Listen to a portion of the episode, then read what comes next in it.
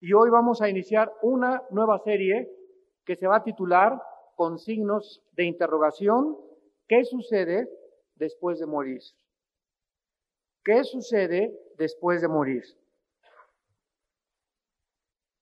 Segundos, segundos, pero así fracciones de segundos después de haber atravesado la cortina divisora entre la vida y la muerte, todos los seres humanos nos vamos a encontrar o disfrutando la bienvenida personal del Hijo de Dios que fue crucificado hace dos mil años, o en el segundo que tú te mueras, tendrás una triste oscuridad que te está esperando como jamás te hayas imaginado.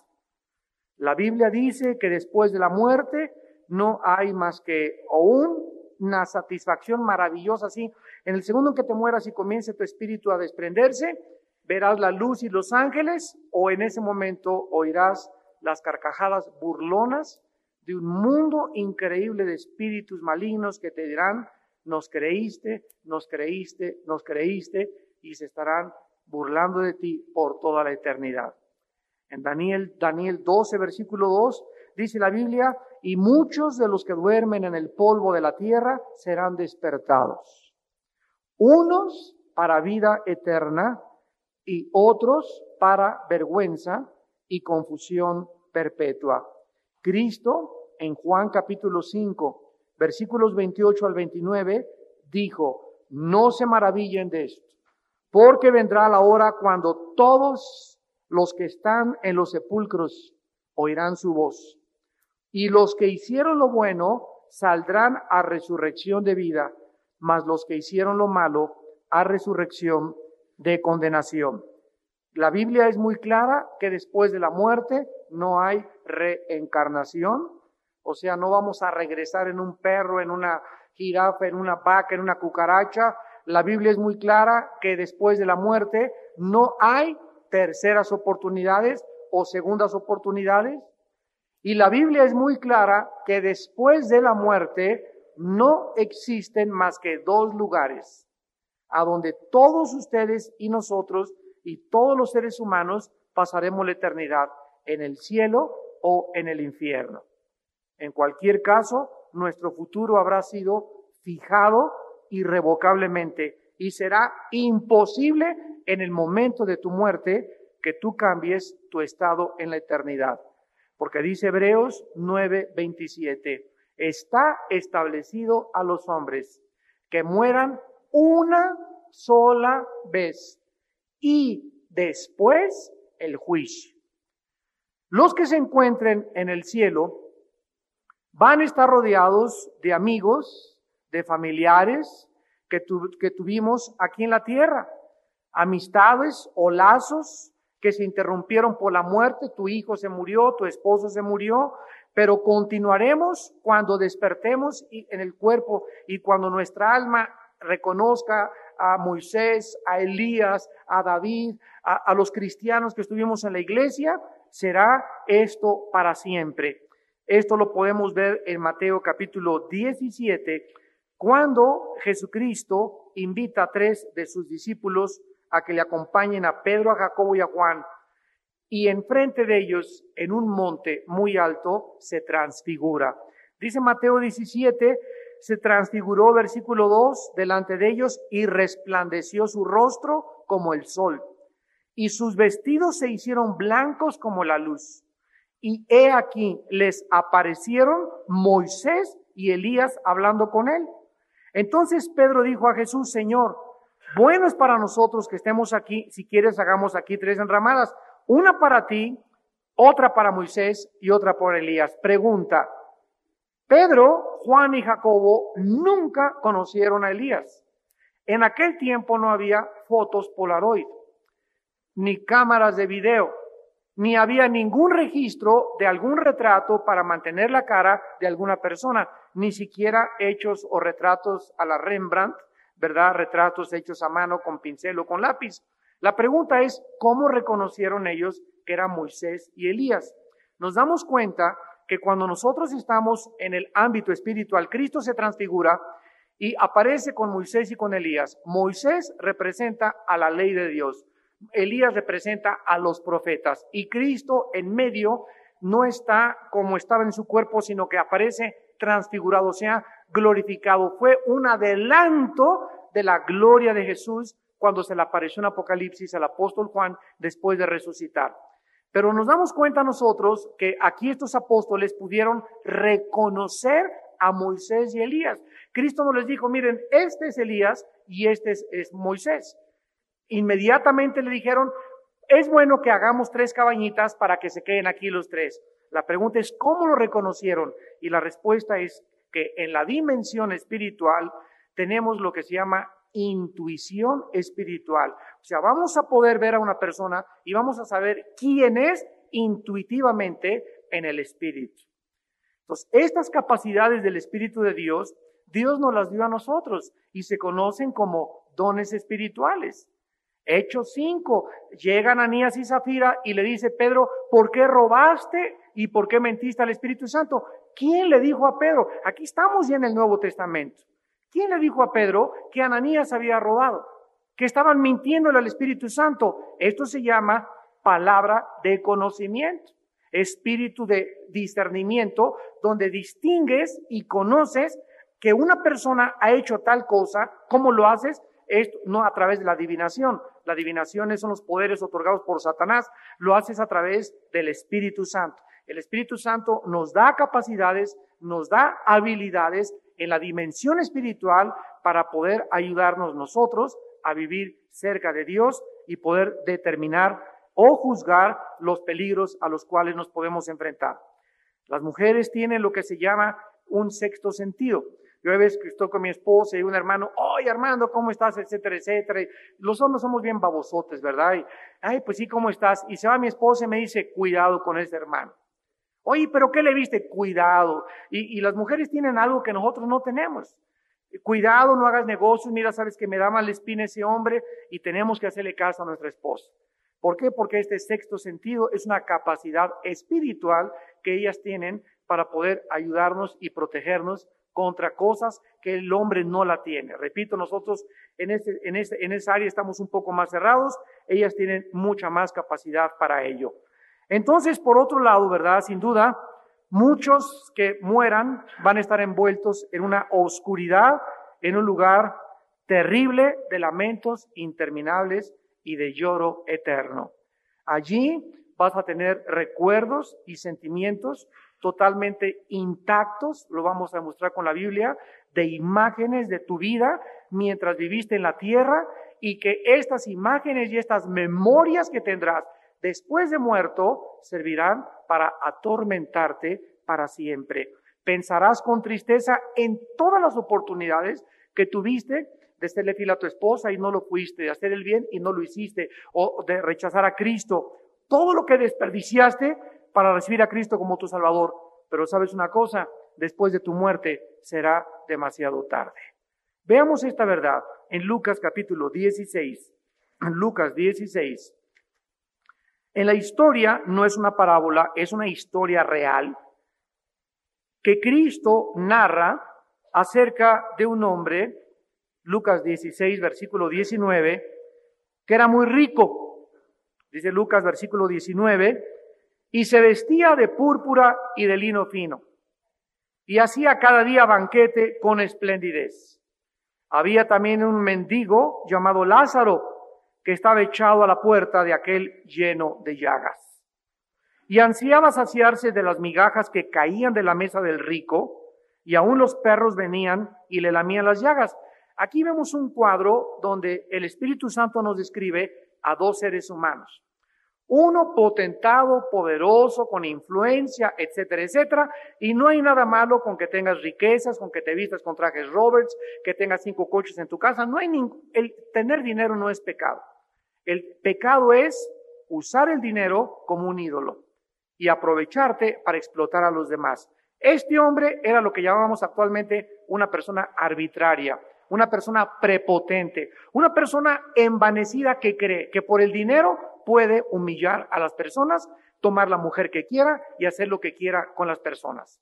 Y por otro lado tenemos a un hombre, entonces aquí tenemos al rico en esta vida, y tenemos a otro hombre que materialmente estaba debajo del rico, pobre, lleno de llagas, esperando una dona, un pedacito de pollo, una patita de patito que le mandaran, una hasta una croquetita de perro se hubiera comido el pobre hombre. Y aquí este cuate ni siquiera le hacía caso.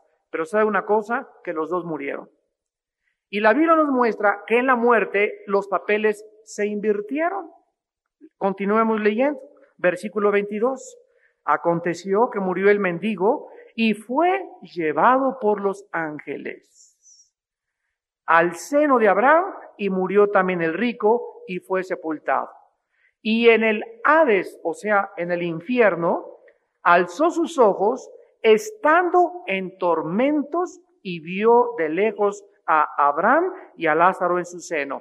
Vemos que el Hades, de acuerdo a Cristo, estaba dividido, lo vamos a ver, el centro de la tierra, ahí bajaban todos los espíritus de los seres humanos cuando morían, tanto los buenos como los malos, pero había una división. En un lado estaba el Gena en el griego, que se tradujo infierno, y en el otro lado estaba el seno de Abraham o el paraíso. Aquí estaban los justos y aquí los incrédulos. El mendigo fue llevado al seno de Abraham y el rico, potentado, prepotente, este, aprovechado, explotador, adúltero, borracho, parrandero y jugador, fue llevado al infierno, al Hades. Ahora, dice el versículo 23 eh, que ahí alzó sus ojos, o sea, esto nos habla que en el infierno vas a seguir viendo. El órgano de los ojos va a seguir funcionando y vas a poder ver como ves actualmente aquí en la tierra. En segundo lugar, dice la Biblia que dio voces, versículo 24, vamos a tener cuerdas vocales en el infierno, perdón, van a tener. Yo paso. Y dio voces y ahí en el infierno comenzó a gritar, Padre Abraham, ten misericordia de mí ten misericordia de mí y envía a Lázaro para que moje la punta de su dedo en agua y refresque mi lengua porque estoy atormentado en esta llama. Dice la Biblia que vamos a tener voz, cuerdas vocales y además que vamos, o perdón otra vez, que van a pedir misericordia las personas en el infierno. O sea, van a gritar, por favor, que alguien tenga compasión de mí. Miren ustedes que en el infierno continuará el cinismo manda a Lázaro, o sea, ese mendigo se acordó que estaba allá fuera de su palacio y siempre creyó que era su sirviente. Y en el infierno sigue creyendo que es su sirviente. Mándame por favor a ese, a ese Lázaro y mándalo que me traiga una gota de agua para que moje mi lengua. En el infierno tendrán sed eternamente. Una sola gota de frutzi. Una sola gota de Diet Coke una sola gota de agua de limón están pidiendo y ni siquiera esa gota les será dada. Dice la Biblia en el versículo 25, Abraham le dijo, acuérdate, o sea, en el infierno las personas seguirán teniendo ojos, cuerdas vocales, pedirán compasión, seguirán con sus pecados de sí mismo y además, dice la Biblia, tendrán memoria. Le dice Abraham, acuérdate que recibiste tus bienes en tu vida y Lázaro también males, pero ahora este es consolado y tú atormentado. Ahora en el versículo 27, que es el que nos atañe, entonces le dice la persona del infierno, te ruego, Padre, que le envíes a la casa de mi padre, porque tengo cinco hermanos para que les que esta, esta persona ya demasiado tarde quiere evangelizar. Esta persona le entró el espíritu misionero demasiado tarde en el infierno. Por favor, le dice a Abraham, fíjense ustedes, las personas del infierno sabrán, mi mamacita está ahí arriba, mi hermano está ahí arriba, esto es verdad, me estoy atormentando, por favor, mándales a alguien que les testifique, que les hable y que les diga, versículo 28, para que no vengan también a este lugar de tormento. Miren la respuesta de Abraham, versículo 29 le dijo Abraham, a Moisés y a los profetas tienen, óiganlos. Él entonces dijo, no, padre, Abraham, pero si alguno fuere a ellos de entre los muertos, se arrepentirá. O sea, Abraham le dice, mira, ahí arriba en la tierra está la ley, se está predicando la palabra de Dios. Y esta persona en el infierno le dice, no, mira, yo creo que con eso no se van a convertir, pero que se les aparezca un ángel a mi abuelita y que en la noche le diga, doña Chole, si algo pasa, si se aparece un ángel, yo estoy seguro que mis amigos y mis hijos se van a convertir. O sea, ¿cuántas personas en esta vida todavía siguen creyendo lo mismo? No, si, si se me aparece Dios, si tan solo yo era un ángel, entonces voy a creer. Miren lo que dice la Biblia, versículo 31. Mas Abraham le dijo, si no oyen a Moisés y a los profetas, tampoco se persuadirán, aunque alguno se levante de los muertos. En otras palabras, la fe es por el oír y el oír por la palabra de Dios. Romanos 10, 17. Mentira que una persona va a creer a través de milagros. Los milagros no son para evidenciar, una vez que la Biblia está completa, la existencia de Dios. Los milagros es la soberanía de Dios operando, interviniendo en el mundo de lo sobrenatural y nadie le puede decir a Dios cuándo sana, cuándo no sana, etcétera, etcétera. Pero la Biblia nos muestra que si una persona se convierte, nunca se va a convertir por un milagro. ¿Por qué? Porque no es el método ni el estilo ni tampoco el diseño de Dios para que vengamos a la cruz del Calvario. Es por fe. El justo por la fe vivirá. Porque por fe somos salvos por medio de la fe. Entonces, si alguien está esperando milagros, bueno, es el milagro, te vas a maravillar y puedes ver una persona que se levante los muertos y puedes ver que una persona con una bolota aquí se ha sanado de cáncer y no crea más que expectación en nosotros, asombro. Lo vi, se murió, pero ¿cuánto te va a durar ese asombro? Yo vi un milagro y si es cierto, ¿y cuánto vas a durar creyendo? Puedes durar creyendo una semana, dos semanas, pero lo que nos sostiene es la palabra de Dios. Lo que nos sostiene es la fe en un objeto que se llama Jesús. Entonces, es muy importante que nosotros sepamos que será demasiado tarde cuando tú te mueras para poder hacer una decisión para Jesucristo. Yo antes de continuar solamente les digo algo. Denle gracias a Dios que no están muertos en esta noche, muchos de ustedes. Porque si estuvieras muerto no tendrías la oportunidad que puedes en esta noche hacer para tomar una decisión para vivir para Cristo. Ahora, así que mientras tus parientes y amistades planean tu funeral, tú te mueres y vas a ver allá a tu papá, oye, no tenemos caja, pues en qué panteón lo enterramos. Todo esto lo vamos a ver cuando estemos despegando nuestro cuerpo. Mientras aquí nuestros eh, parientes, a ver, una carroza fúnebre y van a traer las mejores rosas, ¿ya para qué? Y vamos a poner un arreglo de flores grandísimo y una caja, eh, una caja de seda y ¿ya para qué? Y vamos a poner esquelas en el periódico, se murió un fulano de pal, ¿ya para qué? Y vamos a poner una estatua para que su memoria, ¿ya para qué? Ninguno de los muertos puede disfrutar nada de lo que nosotros les podamos llevar al panteón o el memorial que podamos hacerles para recordarles.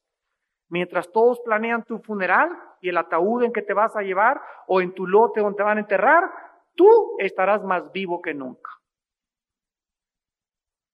Estarás o viendo a Dios en su trono sentado con los miles de ángeles y querubines y la humanidad y los cristianos redimidos, o por el contrario, sentirás y comenzarás a experimentar el tormento más indescriptible de la culpa y del abandono por toda la eternidad.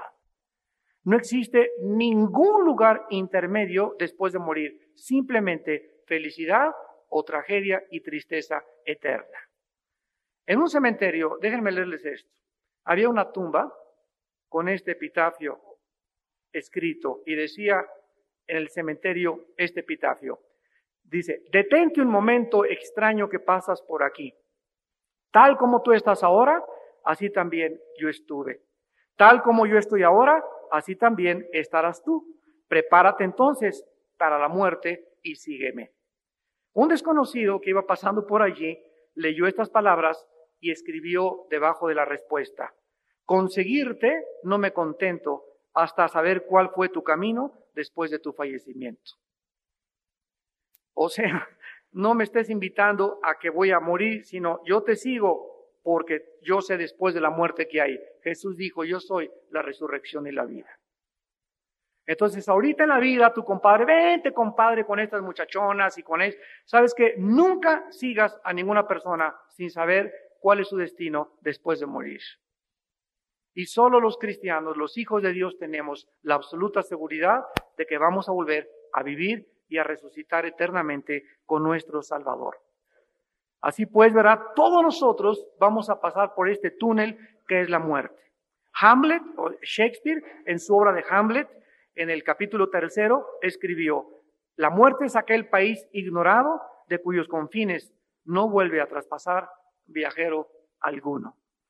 El propósito de este estudio, hermanos, que hemos comenzado en estudiar la Biblia, es qué cosa es lo que la palabra de Dios nos dice acerca de la vida después de la muerte. Muchos serán consolados, ya lo vimos, otros perturbados ante la terrible realidad de la existencia del infierno. Y muchos de ustedes, estoy seguro que hoy en la noche no van a dormir. Y esto es precisamente lo que le pido a Dios. No les des paz hasta que no entengan, le entreguen su vida a Jesucristo. Dios quiere tocar tu conciencia en esta noche y nosotros vamos a comenzar a contestar las preguntas. ¿Qué cosa debemos esperar después de la muerte? Vamos a ver, en primer lugar, tres respuestas que el mundo ha dado porque todos vamos a enfrentar de tarde o temprano la última cita. La realidad con la cita que tienes tú y que tengo yo. Todos sabemos en esta noche que hay algo seguro. Todos tenemos que morir. Ya sea que tú quieras, no, yo no quiero pensar en la muerte, o ignorar la muerte, o prepararte para ella, es una, es una verdad que no puedes hacer a un lado. Pero ¿quién, quién nos puede decir qué hay después de la muerte?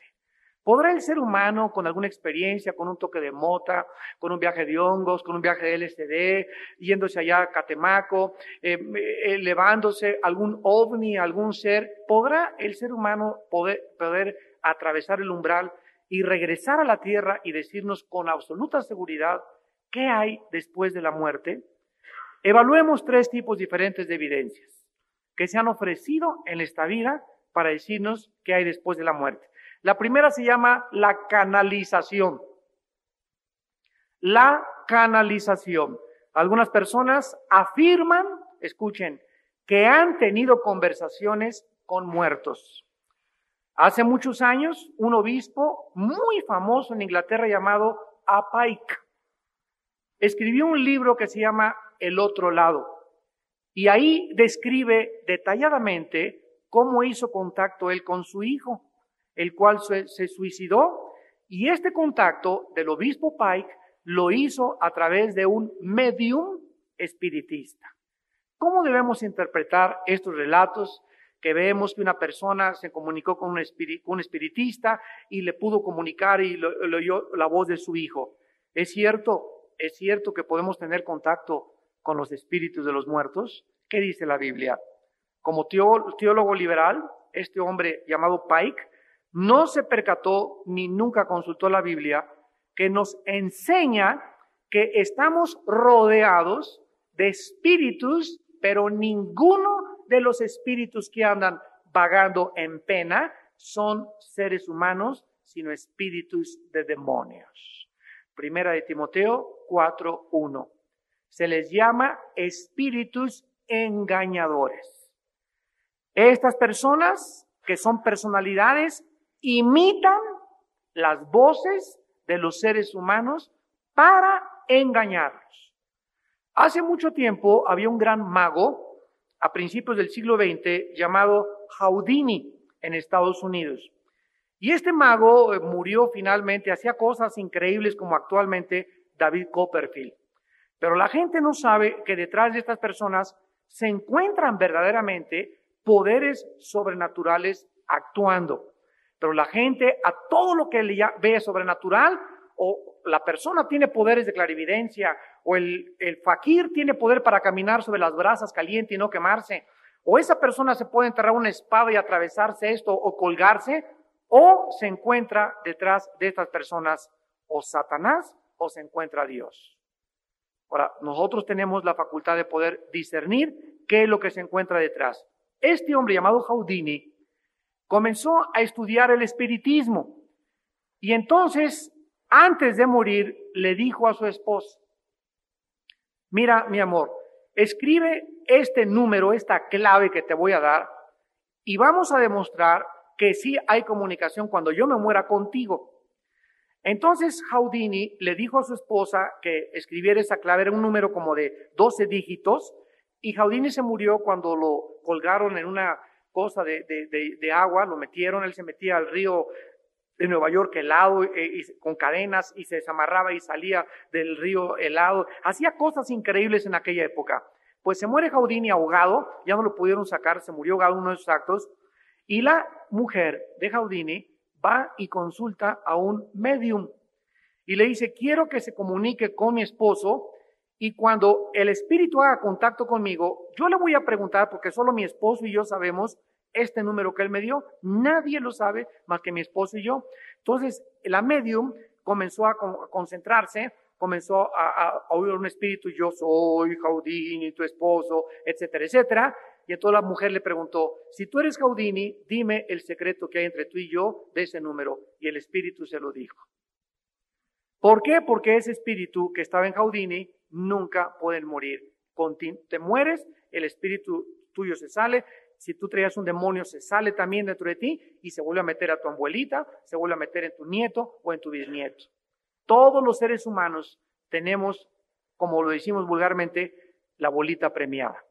Si tu abuela fue bruja, por ejemplo, y ella tenía contactos con los espíritus, tu abuela tuvo cuatro hijas. De esas cuatro hijas, a alguien de las cuatro le cayó la bolita y a esas nietas de la abuelita, a alguien le cayó este, la, la, bolita, cuando se muere esa hija que tiene el espíritu de demonio, o de adivinación, o de clarividencia, o de precognición, que le llama fenómenos paranormales la parapsicología, se mete en el nieto, en cualquiera de los cinco nietos, pero siempre va por alguna persona y se llaman en la Biblia espíritus familiares que son transmitidos de familia en familia, en familia, en familia.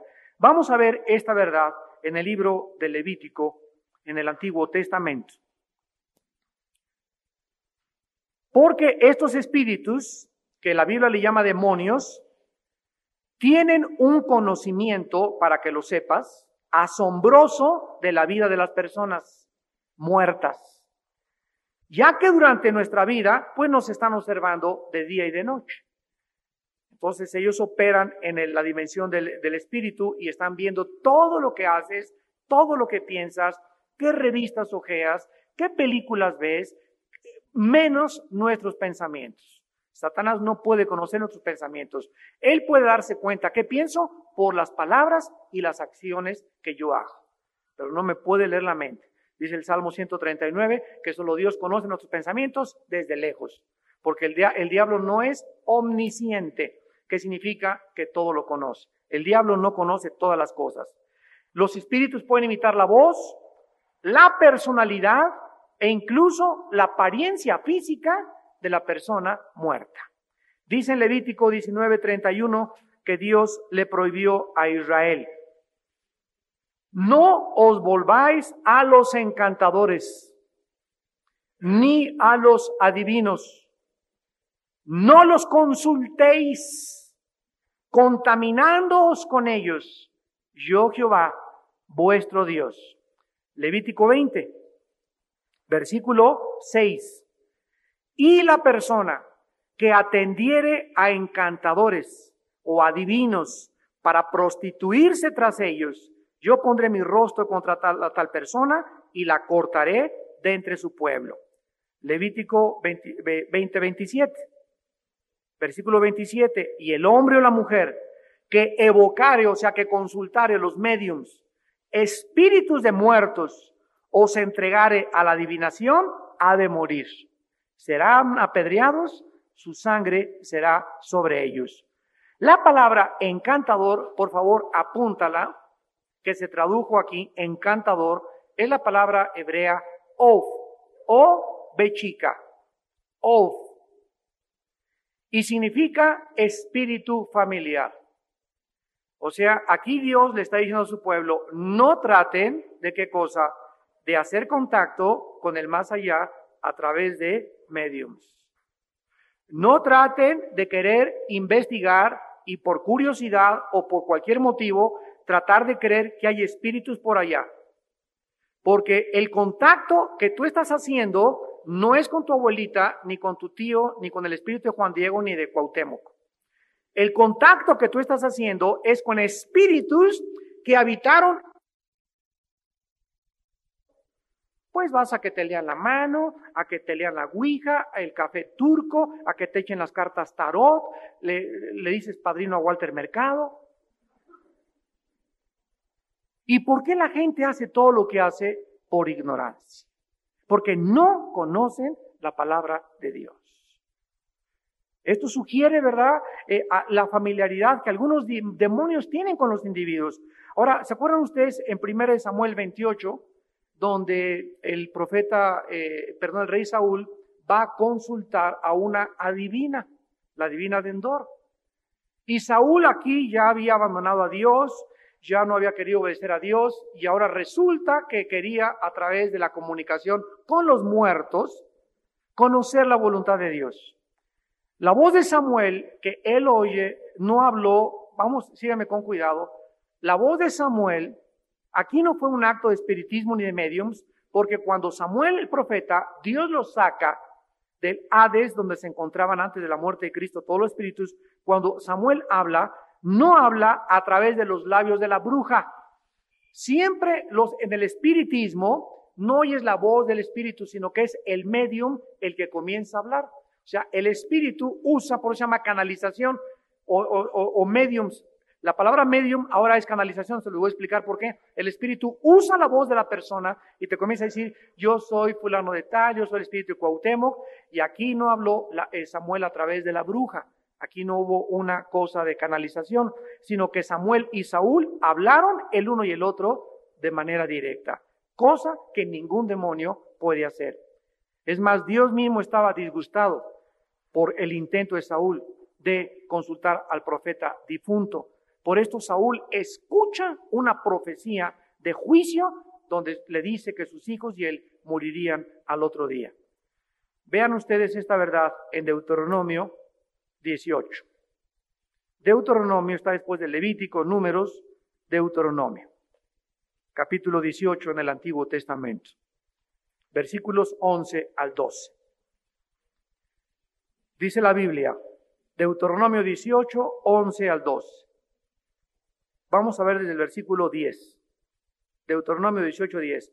No sea hallado en ti quien haga pasar a su hijo o a su hija por el fuego, ni quien practique adivinación, ni agorero, ni sortílego, ni hechicero, ni encantador, ni adivino, ni mago, ni quien consulte a los muertos, porque es abominación para con Jehová cualquiera que hace estas cosas. Y por estas abominaciones, tu Dios echas naciones delante de ti. Perfecto serás delante de Jehová tu Dios. Apunten las palabras hebreas. Agorero es el astrólogo moderno. Las personas que creen que los astros tienen influencia en nuestra conducta al grado de que consultan sus horóscopos y si dice, hoy llueve, no salgas, no salen. Y los poderes que se encuentran detrás de ese engaño son demonios. Y la persona, sin que lo sepa, está siendo manipulada por espíritus que ni siquiera ella sabe que existen. ¿Y cómo la manipulan? A través de los horóscopos. No te cases con, con, este, con Virgo porque tú eres Géminis. Y si tú eres eh, Sagitario, no te llevas con, con, con, otro signo zodiacal. Y comenzamos a, sin que nos demos cuenta, a ser gobernados por fuerzas hiperdimensionales espirituales que tienen el propósito de engañarte. Dios prohíbe la astrología en la palabra de Dios. La palabra sortílego es una persona que pone bajo su control a otra y esto es lo que se llama hipnotismo. Nunca permitas que te hipnoticen. Jamás. ¿Qué es el hipnotismo? El hipnotismo lo puso de moda el doctor vienés Sigmund Freud, cuando comenzó a hacer experimentos con personas con histeria. Para tratar de, al hipnotizarlas, mandarlas al estado inconsciente para él meterse a su subconsciente para que cuando regresaran al consciente pudiera afectar su subconsciente cuando estaba inconsciente. Óyelo otra vez y te lo vas a aprender. En otras palabras, cuando una persona te quiere hipnotizar, tu mente, tu mente queda bajo su control. Y si esa persona que te está hipnotizando, tú pones su mente para que él pueda controlar tu mente, imagínate el espíritu que tiene esa persona comienza a controlar mi espíritu. Es peligrosísimo el hipnotismo, no es de Dios. La Biblia nos prohíbe esas cosas. La palabra encantador es la persona que está relacionada con los espíritus familiares y son los que hacen milagros con poderes demoníacos. ¿Cuántas veces tú has visto que mucha gente se acerca? La estatua le está saliendo sangre por los ojos. Y van, o el otro día que apareció en la televisión un hombre aquí en México que trae una cruz así pintada y lo examinaron los doctores y, y era sangre que tenía coagulada aquí en la cruz y lo entrevista este Guillermo Ochoa en aquel entonces, un comentarista, y le dice, oye, y este, ¿y tú qué, cómo tuviste esa cruz, cómo te apareció? Y entonces se comienza a decir, se me apareció un ovni. Y salió un ser del espacio y me dijo que me daba un mensaje para que yo lo comunicara al mundo. Esta persona actualmente ya desapareció. Y la Biblia dice en Gálatas 1, 6 al 8, si se te aparece un ángel y te predica o te da un mensaje diferente al que está en la Biblia, está bajo maldición, porque es un demonio.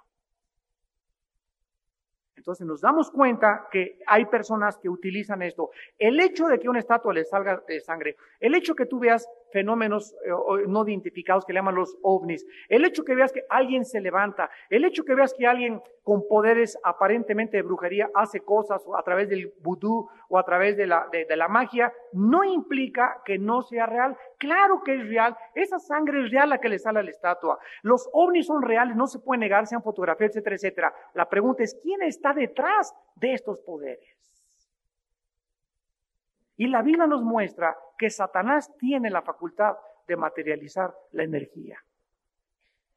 Entonces, para los cristianos no son ovnis, objetos voladores no identificados. Para nosotros son obis, objetos voladores identificados, porque sabemos quién está detrás de ellos, los poderes de Satanás y del infierno.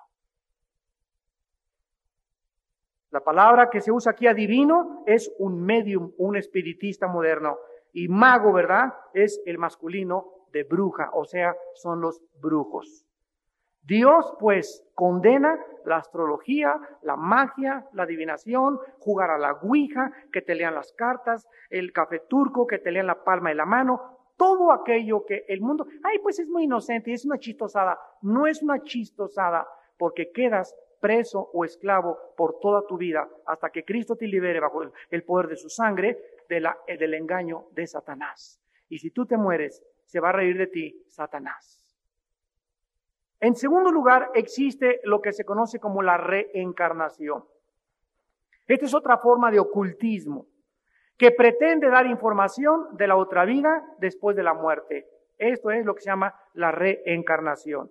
Esta doctrina enseña que los seres humanos seremos permanentemente reciclados, reciclados, que la muerte no es más que una transición de un cuerpo a otro cuerpo. Por ejemplo, les voy a poner un ejemplo muy claro. Hay una artista de cine en Hollywood que se llama Shirley MacLaine. Ella es la presidenta de la nueva era en Los Ángeles, California, y una de las principales líderes. Y escribe, escribió en su libro que ella descubrió que había sido princesa en la Atlántida una inca en Perú y una niña criada por elefantes. Todo eso en vidas pasadas.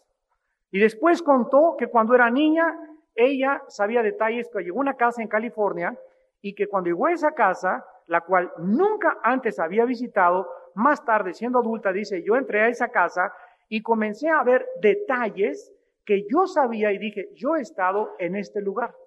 No sé a cuántos de ustedes les ha pasado lo mismo. Es que yo he estado en este lugar y dice, pero nunca he estado, pero se me hace muy conocido.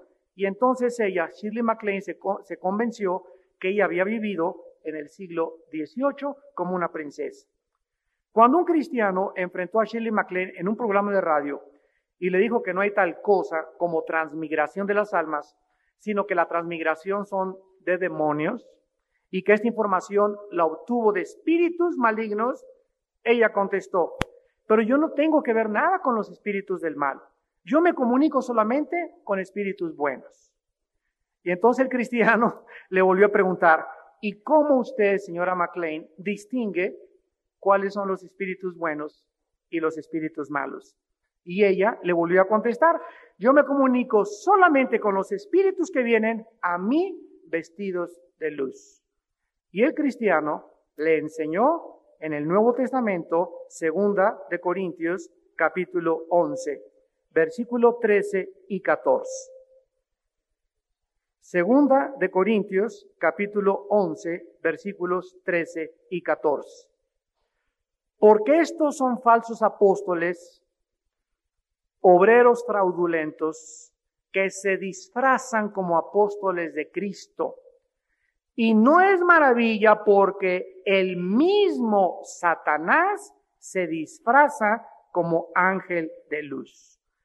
La palabra disfrazarse en el griego es meta shematizo, que significa cambiar de forma o de apariencia externa.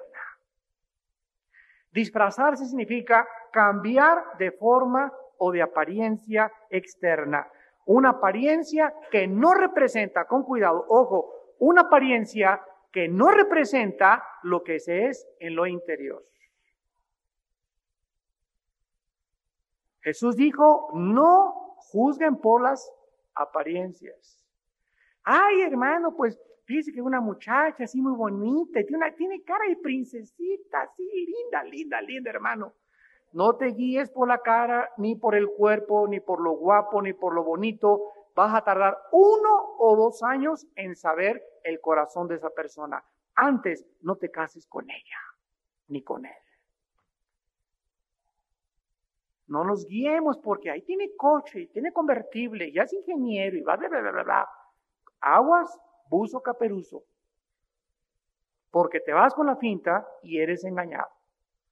Entonces nos damos cuenta que el diablo no se aparece como un monstruo. Yo soy el diablo.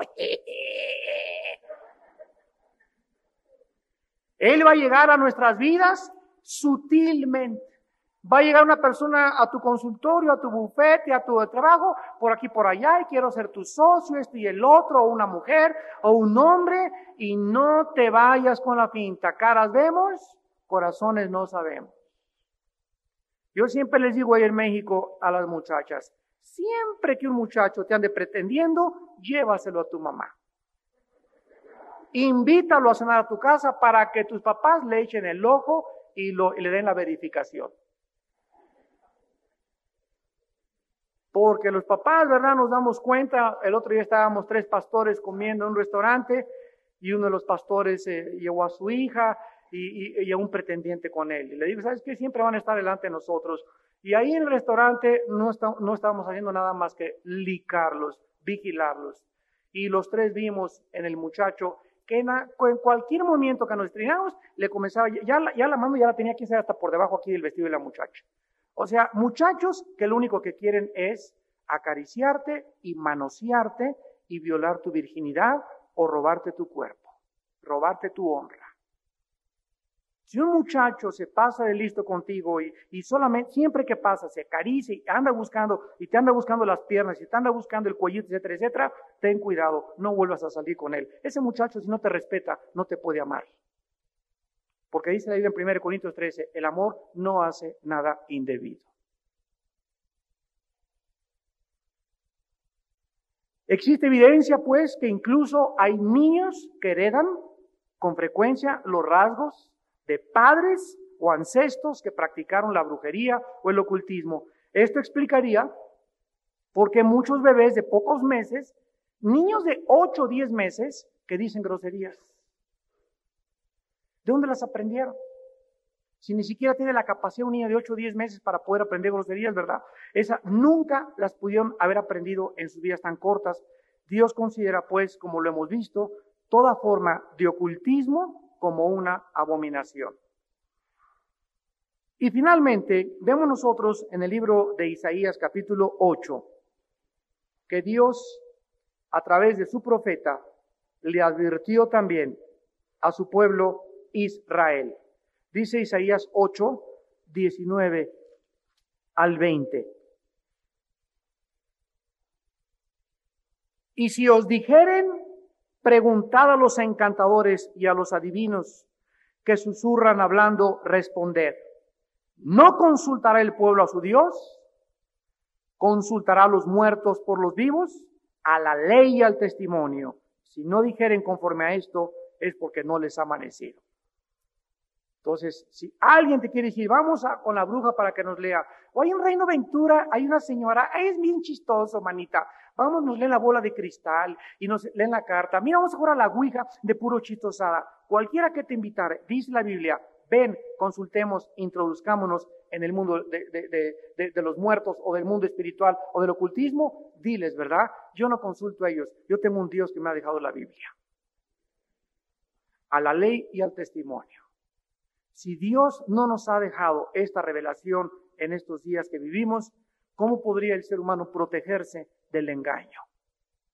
Cuando estamos rodeados, rodeados así, si tuviéramos unos lentes especiales, veríamos millones ahorita así de espíritus malignos que llegan y te dicen pensamientos, te ponen ideas, se meten en tu sueño, te hacen, te ponen temor, te hacen creer que esto es verdad, te hacen sensual a los hombres, sensual a las mujeres, te te ponen ideas de robo, te ponen eh, nervioso, que, no, no diezmes porque si no el dinero, eh, ¿verdad? Este, eh, te vas a quedar sin dinero, te, te quitan, te roban la confianza en Dios, te roban el ánimo para vivir. Son expertos los demonios en deprimirnos, en deprimirnos, en causarnos ansiedad, incertidumbre hacia el futuro. Y si tú te dejas que te arrinconen y te arrinconen y te arrinconan, ahí nomás llega y punta el puntillazo Satanás. Ay, hermano, ya no puedo, oren por mí. Sáqueme los demonios, hermano. Ay, hermano, ya no puedo con mi vida. Y todo cristiano que ya no puede, ya, y cuando ya comienzas a, a, ver cualquier película, pornografía, y cuando ya te parece todo que es normal, es cuando tú no sabes que estás dentro de una jaula, dentro de una cárcel, rodeado por espíritus del mal. Te tienen atrapado.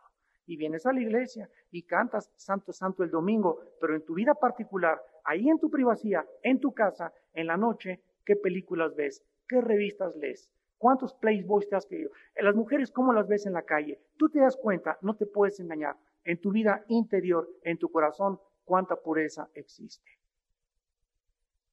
Y no hay protección, no hay protección contra el mundo invisible más que la pureza. La pureza sexual. Se los he dicho tantas veces. Y si no pones en orden tu vida sexual en tu vida, y si no pones en orden tus pensamientos y no determinas que tú necesitas recordar que el Espíritu de Dios es un espíritu de valor y de poder y dominio propio, nunca podrás defenderte contra los poderes del mal. Oremos. Señor, te damos gracias por tu palabra, porque es lámpara a nuestros pies y lumbrera en nuestro camino.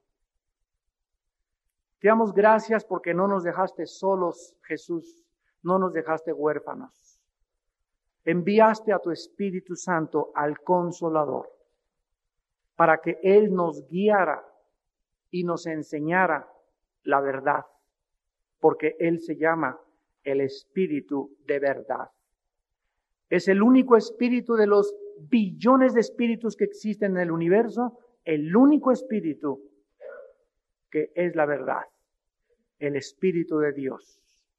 El Dios y Padre que envió a su Hijo Jesucristo a morir en una cruz, a dar su vida por nosotros para mostrarnos que Él es su Hijo, el verdadero Mesías, el verdadero Salvador, el único mediador entre Dios y nosotros, Jesucristo, Jesucristo el Hijo de Dios. Te damos gracias Jesús por haber dado tu vida por nosotros en la cruz y por dejarnos la Biblia completa, para que nosotros la consultemos, la leamos y descubramos que la Biblia nos revela la verdad del mundo espiritual. El mundo vive engañado porque no conoce la Biblia, no la lee, no la estudia, no la medita, no la reflexiona. Pero nosotros, Señor, nos has dejado este libro maravilloso para que podamos usarlo como una lámpara en nuestro peregrinar, en nuestra corta vida en esta tierra. Oh Dios, anhelamos el día de nuestra muerte, la gloriosa aparición de tu Hijo Jesucristo en nuestras vidas. Te damos gracias, Jesús, porque la iglesia dice, ven Jesús, ven. Te esperamos como una novia ataviada y vestida para las bodas y para las cenas del Cordero. Nuestra alma anhela ese día de nuestra muerte, cuando tú glorioso con tus ángeles vendrás por nosotros y nos llevarás a la presencia de tu Padre y nos dirás, entren benditos de mi Padre al reino preparado desde antes de la fundación del mundo para todos ustedes. Pero otros seres humanos oirán, apártense de mí, malditos, al fuego eterno, preparado para el diablo y sus ángeles. Porque nunca quisiste la verdad, te creíste Dios, te creíste Dios en la vida, creías que tú podías las reglas para vivir, que tú ibas a determinar lo que es bueno y lo que es malo, y nunca me diste oportunidad, dice Jesús, de entrar a tu vida, de gobernar tus pensamientos, de dirigir tus pasos, de animar tu corazón y darte la seguridad que en esta noche te quiero dar, que se llama la vida eterna. ¿Qué tengo que hacer en esta noche? Me preguntarás para arreglar mi vida con Dios. Para que tal vez si esta noche yo muriera, no tuviera que abrir los ojos en el infierno, en la tragedia, en el lloro y en el crujir de dientes. La Biblia dice cómo puedes escapar del infierno. Número uno, la Biblia dice que te arrepientas. Arrepiéntete de tus pecados. Esto significa reconoce que tu vida está equivocada, que el camino que llevas te dirige a la muerte. Y que si tú continúas viviendo de esa forma y te mueres, nunca tendrás jamás la oportunidad que Dios te da esta, en esta noche de venir a la cruz. En segundo lugar, la Biblia dice que creas en el Hijo de Dios, no como un gran historiador o como un gran gurú o como un iluminado, sino como Dios hecho carne, como el único Salvador, como la respuesta del cielo a los hombres al problema de nuestro pecado. ¿Cree que Jesús en la cruz, con su sangre, pagó por tus pecados? ¿Cree que a los tres días resucitó de los muertos? Y en este instante está Él en medio de nosotros, esperando que tú le abras voluntariamente la puerta de tu corazón para que Él pueda entrar y bendecir tu vida con su presencia eterna. Y en tercer lugar, la Biblia dice, invítale, simplemente invítale con estas palabras. Ahí desde tu lugar, dile a Dios, mi Señor, mi Salvador. Me arrepiento de mis pecados. Creo que Jesucristo murió en mi lugar en la cruz y pagó una cuenta que yo no podía jamás pagar. Porque soy salvo por gracia y no por ninguna obra que hubiese yo hecho. Jesús, gracias por tu vida que diste por mí y que pagaste por todos mis pecados para que yo no tuviera que ir al infierno. Te pido en este instante, bendito Hijo de Dios, que entres a mi corazón como mi Señor y mi Salvador. Te recibo y te doy las gracias porque en esta noche podré decir, en paz me acostaré y asimismo dormiré, porque solo tú, Señor, me has hecho vivir confiado. En tu nombre santo, eterno y maravilloso, Señor Jesús. Amén.